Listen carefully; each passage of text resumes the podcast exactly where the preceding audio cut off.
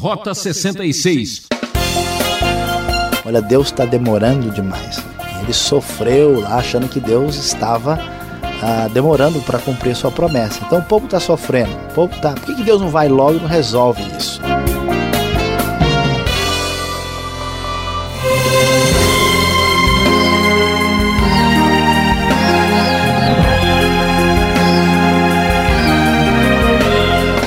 Muita calma, muita calma nessa hora. Siga por essa estrada, Rota 66, um programa que segue a trilha da Bíblia. Estamos no livro de Êxodo, capítulo 3. E o professor Luiz Saião vai esquentar o estudo de hoje. Fugir de Deus é fogo e nem bombeiro pode apagar. O filósofo Pascal dizia: há dois tipos de pessoas: as que têm medo de perder Deus e as que têm medo de o encontrar. Você quer saber qual é seu tipo? Vamos juntos entender essa verdade. Preste atenção.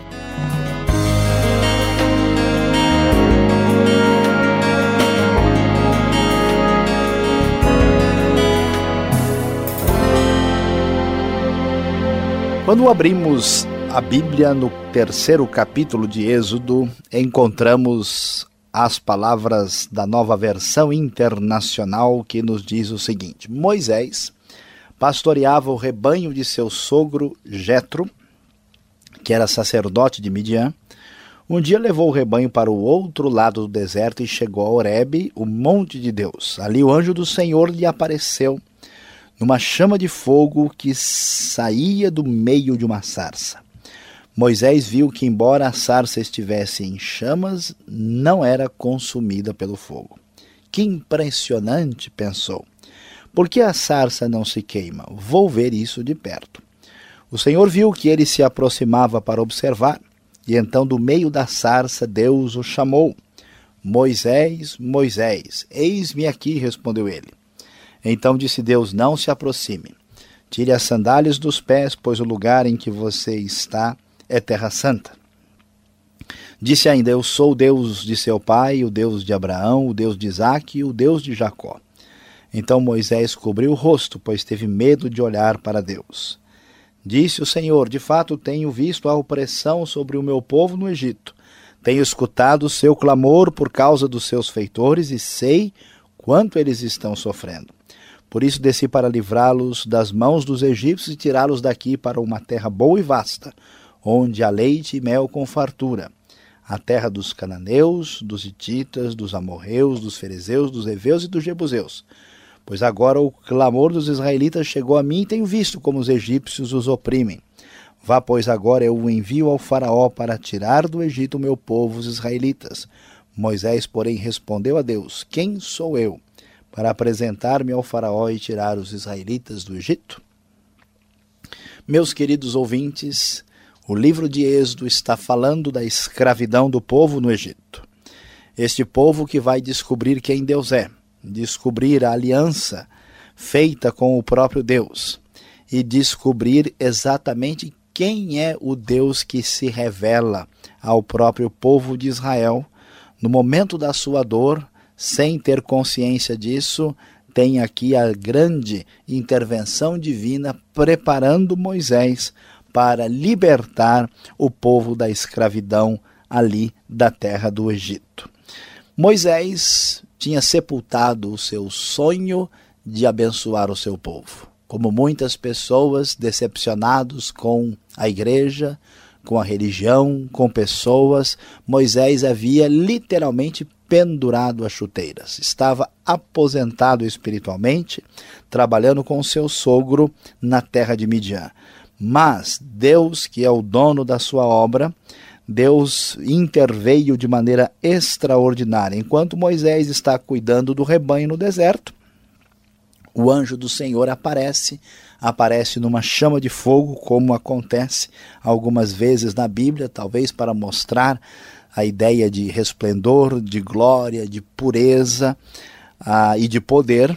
E esta chama de fogo está queimando uma sarça, o que não é uma coisa tão impressionante, tão extraordinária, porque o deserto, a região desértica é seca, esta região naturalmente tem pequenos arbustos e esses arbustos podem se queimar devido ao muito calor ou por qualquer uma outra razão, e isso não chama tanto atenção.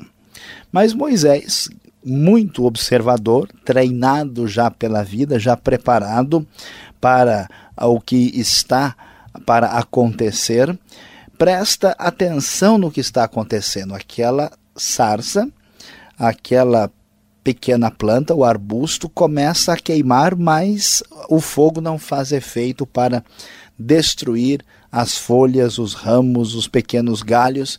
Moisés presta atenção, muito atencioso, minucioso e observa o que está acontecendo. O líder que Deus vai preparar está se aproximando de um momento crucial. E então o Senhor se manifesta a Moisés e o chama pelo nome. E então, apresentando-se como Deus poderoso, como um Deus que causa um temor no ser humano limitado e frágil, imediatamente manifesta as suas palavras, dizendo: Tire as sandálias dos pés, pois o lugar em que você está é terra santa. Não porque a terra em si fosse sagrado, mas porque Deus estava presente de maneira especial naquele momento e Moisés, em honra à presença de Deus, como sinal de percepção do sagrado manifestado naquele momento, ah, recebe a ordem divina para respeitar, para reverenciar, para mostrar temor. Então Deus mostra-se como o Deus da história. O Deus que já está preparando a sua história de salvação desde o patriarca Abraão e Moisés, diante da manifestação tremenda de Deus, cobre o rosto e tem medo de olhar para Deus. Então Deus diz: Olha, eu estou consciente. Aquilo que mexeu no seu coração no passado, eu tenho plena consciência do que está acontecendo. Sei que o povo está sofrendo no Egito.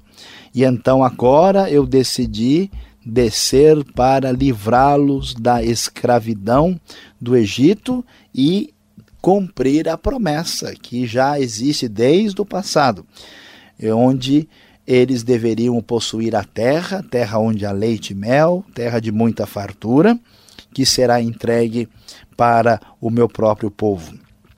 O clamor dos israelitas chegou a mim. Agora então vem a palavra tremenda. Moisés, aposentado pela sua própria fragilidade, é chamado de volta ao trabalho. Vá agora, eu envio para tirar o meu povo do Egito. Moisés, é interessante observar, no primeiro momento ele decidiu tomar as próprias rédeas e decidir as coisas e matou um egípcio. Agora, quando Deus o chama Consciente de toda a responsabilidade do trabalho, Moisés tem grande medo e diz: Quem sou eu para apresentar-me ao Faraó e tirar os israelitas do Egito? A resposta de Deus é muito interessante. Deus diz: Eu estarei com você. E você quer ter certeza ah, de que isso é seguro? Quando você tirar o povo do Egito, vocês vão celebrar isso cultuando ao Deus verdadeiro aqui neste monte, no monte de Horebe.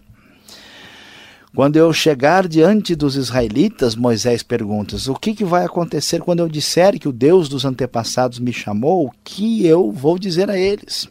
E então Deus responde num dos textos mais importantes e impressionantes da Bíblia, quando Deus revela a si mesmo por meio do seu nome. Ele diz: Eu sou o que sou. Foi aquele que me enviou a vocês. Você deve dizer isso aos israelitas: que este é o nome de Deus, este é o nome que deve ser lembrado, o Deus que agiu na história do seu povo. E Deus dá a ordem de maneira expressa. Vá, reúna as autoridades de Israel, diz a NVI no versículo 16, e diga que o Deus dos antepassados apareceu. Eu vou livrá-los da escravidão do Egito e vou dar-lhes a terra prometida, conforme foi dito a Abraão, a Isaac e a Jacó. E então Deus prossegue dizendo: Olha, as autoridades de Israel, ou os anciãos de Israel, vão ouvi-lo.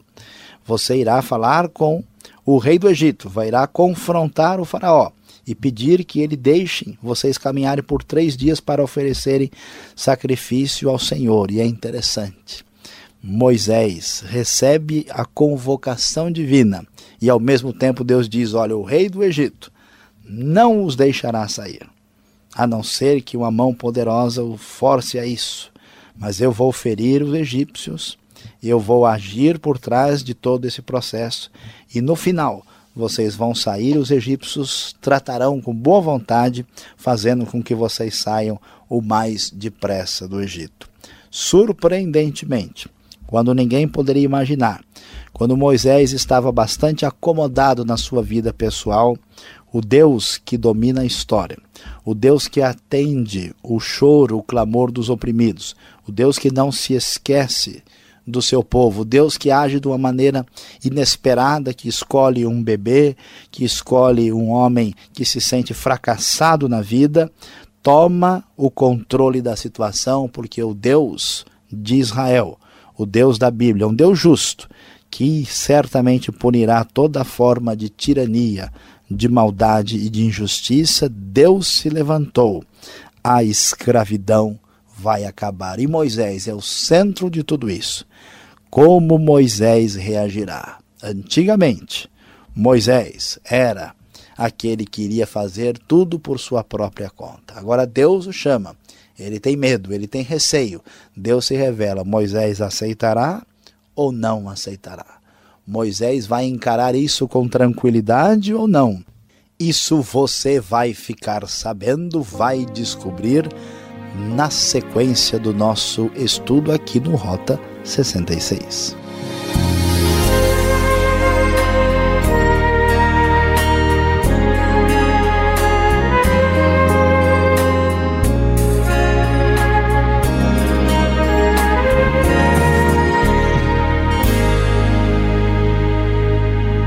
Você está acompanhando o programa Rota 66, o caminho para entender o ensino teológico dos 66 livros da Bíblia. Uma produção transmundial. Essa é a série Êxodo e o tema do estudo de hoje é Fugir de Deus é fogo. Queremos ouvir você. Esse é seu espaço. Escreva Caixa Postal 18.113, CEP 04626-970, São Paulo, capital. Ou pelo e-mail rota66 arroba transmundial.com.br. Rota 66 tem a produção e apresentação de Luiz Saião, redação de Alberto Veríssimo, na locução Beltrão. Não esquente a cabeça com dúvidas, acompanhe essa explicação.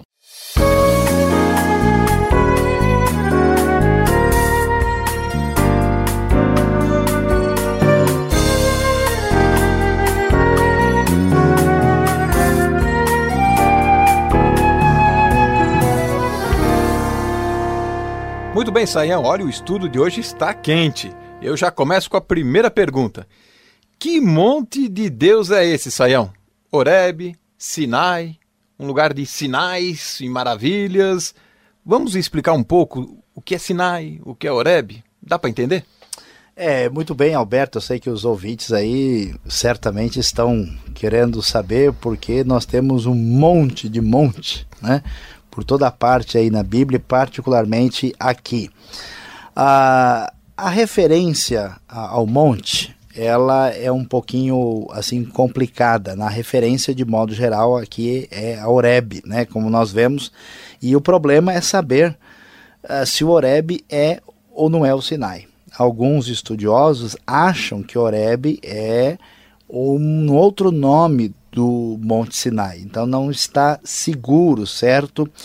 É, que é a outra alternativa que possivelmente a maioria vai concordar é que Oreb é um outro monte que fica ali no sul, bem embaixo na península do Sinai. A tradição antiga ah, entendia, por exemplo, que o monte Oreb era um lugar que era chamado ah, assim de Pico do Salgueiro, né? uma referência que alguém pode encontrar na Bíblia NVI de estudo. É, ele é chamado de Ras El Safsaf, Opa. e com 2 mil metros de altura, e que o, o Sinai, né, apesar de não se ter certeza absoluta, é historicamente assim é, relacionado com o Jebel Musa, que em árabe quer dizer o Monte de Moisés, que é um, um, um monte elevado que fica lá no sul da região da Península do Sinai também, mas nós não temos detalhes específicos. A questão é que o monte é visto como um lugar assim como uma espécie de santuário, né, que é, aparece depois. Nós vamos ter oportunidade de falar disso no restante do Antigo Testamento.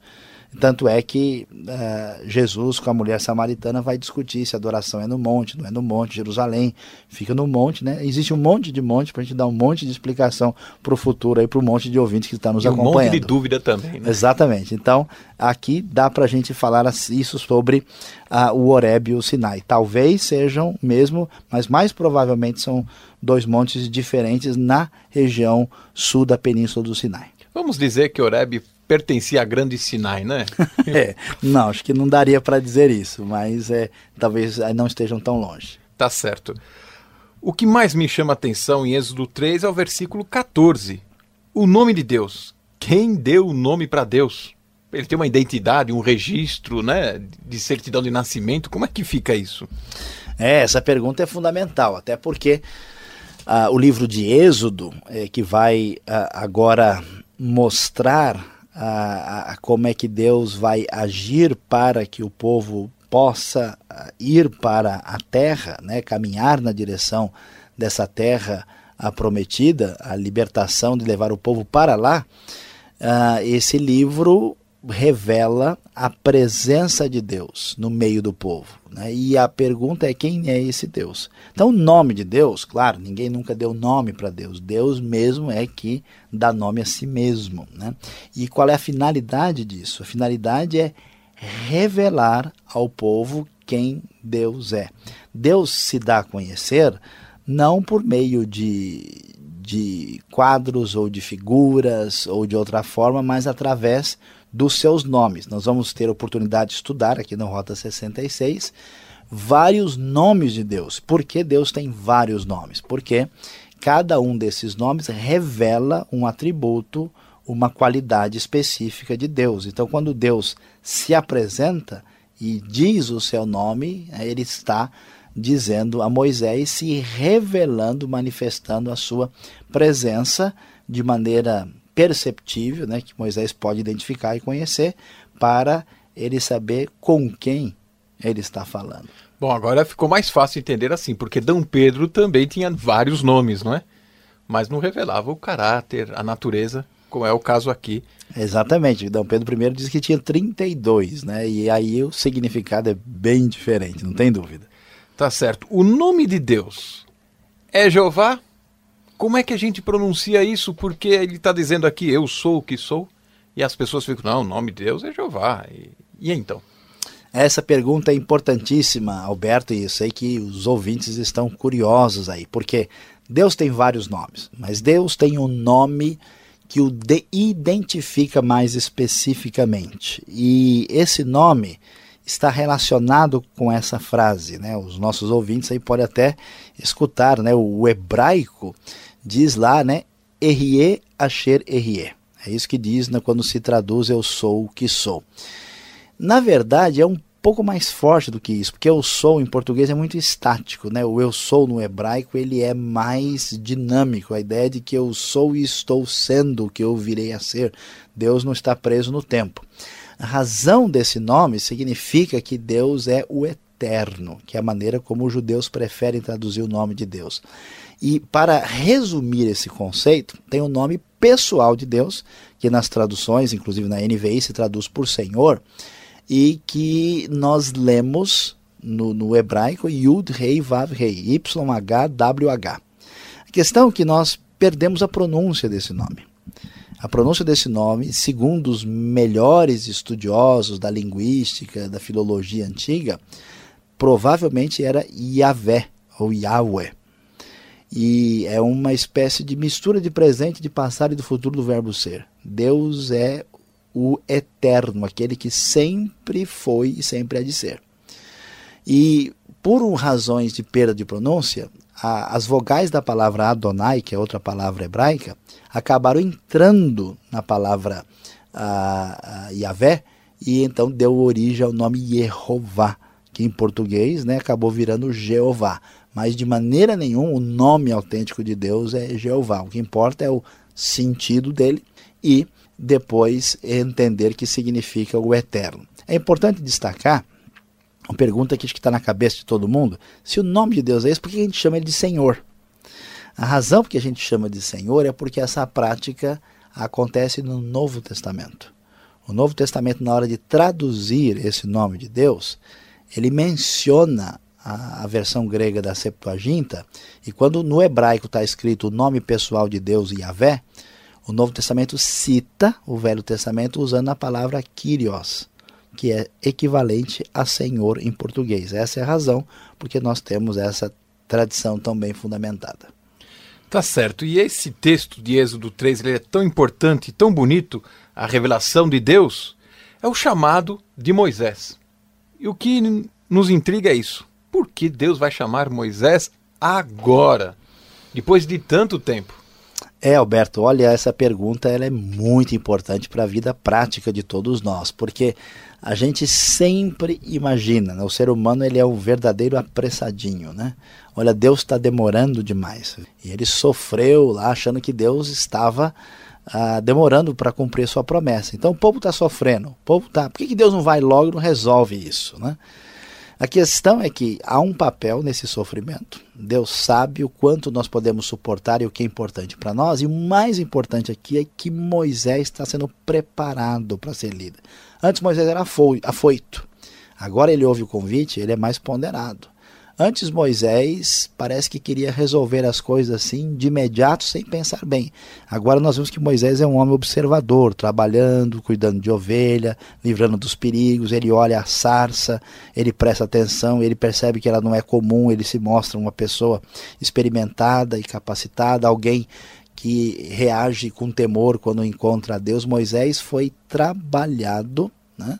e está no momento em que Deus sabe que pode chamá-lo. E é interessante e surpreendente que toda vez que uma pessoa está no ponto de ser chamada por Deus, quando é chamado, ele tem receio e não quer ir. E eu? É... Comigo? Ah. Não, o senhor errou o endereço. Acho que o CEP está errado. Não é aqui não. Procura Bate outro, em outro lugar. Já estou velho. É, e aí é que Deus realmente vai agir, porque o egoísmo e, e o orgulho humano estão fora de ação.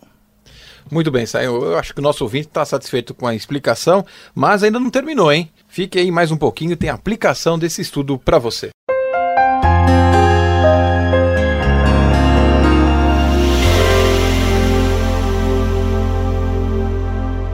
Vamos para a aplicação do Rota 66 de hoje, quando falamos sobre Êxodo 3, fugir de Deus é fogo.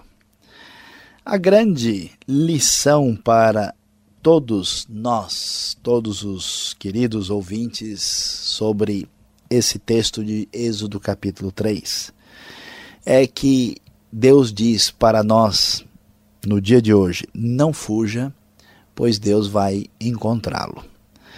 Nós vivemos numa época com muitas dificuldades, dificuldades pertinentes ao nosso tempo, dificuldades é, ligadas às dificuldades que a Igreja de Cristo enfrenta problemas de igreja, problemas denominacionais, problemas de todo tipo. E certamente estou falando com vários Moisés que estão espalhados por toda parte, que um dia sentiram o toque de Deus, que sentiram e perceberam a obra de Deus na sua vida, mas de repente resolveram fugir. Saiba que fugir de Deus é fogo, Deus vai encontrá-lo, não é o caminho certo. Deus sabe o momento da sua vida, você passou talvez por grandes erros. Moisés, no início da sua vida, do seu período, ele nos seus primeiros 40 anos, vai lá, tenta fazer as coisas inicialmente, não dá certo quando tem 40 anos de idade, conforme vemos em Atos 7, e só depois, com 80 anos, já mais adiante, dentro da cronologia da época, ele é chamado por Deus para fazer a obra que ele vai fazer de maneira extraordinária e especial. Você talvez sentiu a direção de Deus na sua vida, mas fez muita tolice, cometeu erros, aposentou-se espiritualmente e está aí escondido no deserto de Midian da sua vida. Deus está dizendo para você: Eu vou encontrá-lo.